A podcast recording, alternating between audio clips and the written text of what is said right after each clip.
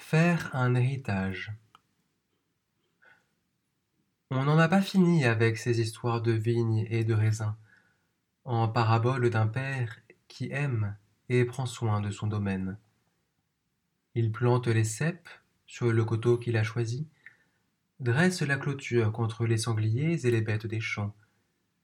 Il creuse le pressoir en prévision des fruits, lève la tour car il y a des voleurs, et on embauche, messieurs, on embauche, et vos yeux et vos mains.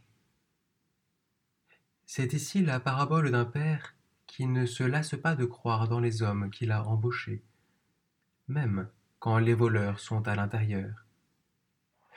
C'est l'histoire d'un père qui préfère, après ses serviteurs les prophètes, leur envoyer son fils plutôt que la police.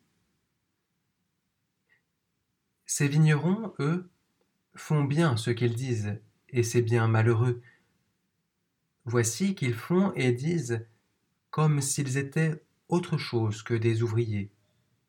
Voici qu'ils disent et font comme s'ils étaient d'eux-mêmes, déjà, les héritiers du Maître.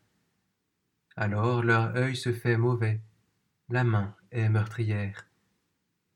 L'héritage qu'ils convoitent et veulent s'accaparer, ils n'ont pas entendu ce que le maître, leur envoyant ses serviteurs, et puis son fils, n'a pas cessé de leur dire vouloir faire d'eux.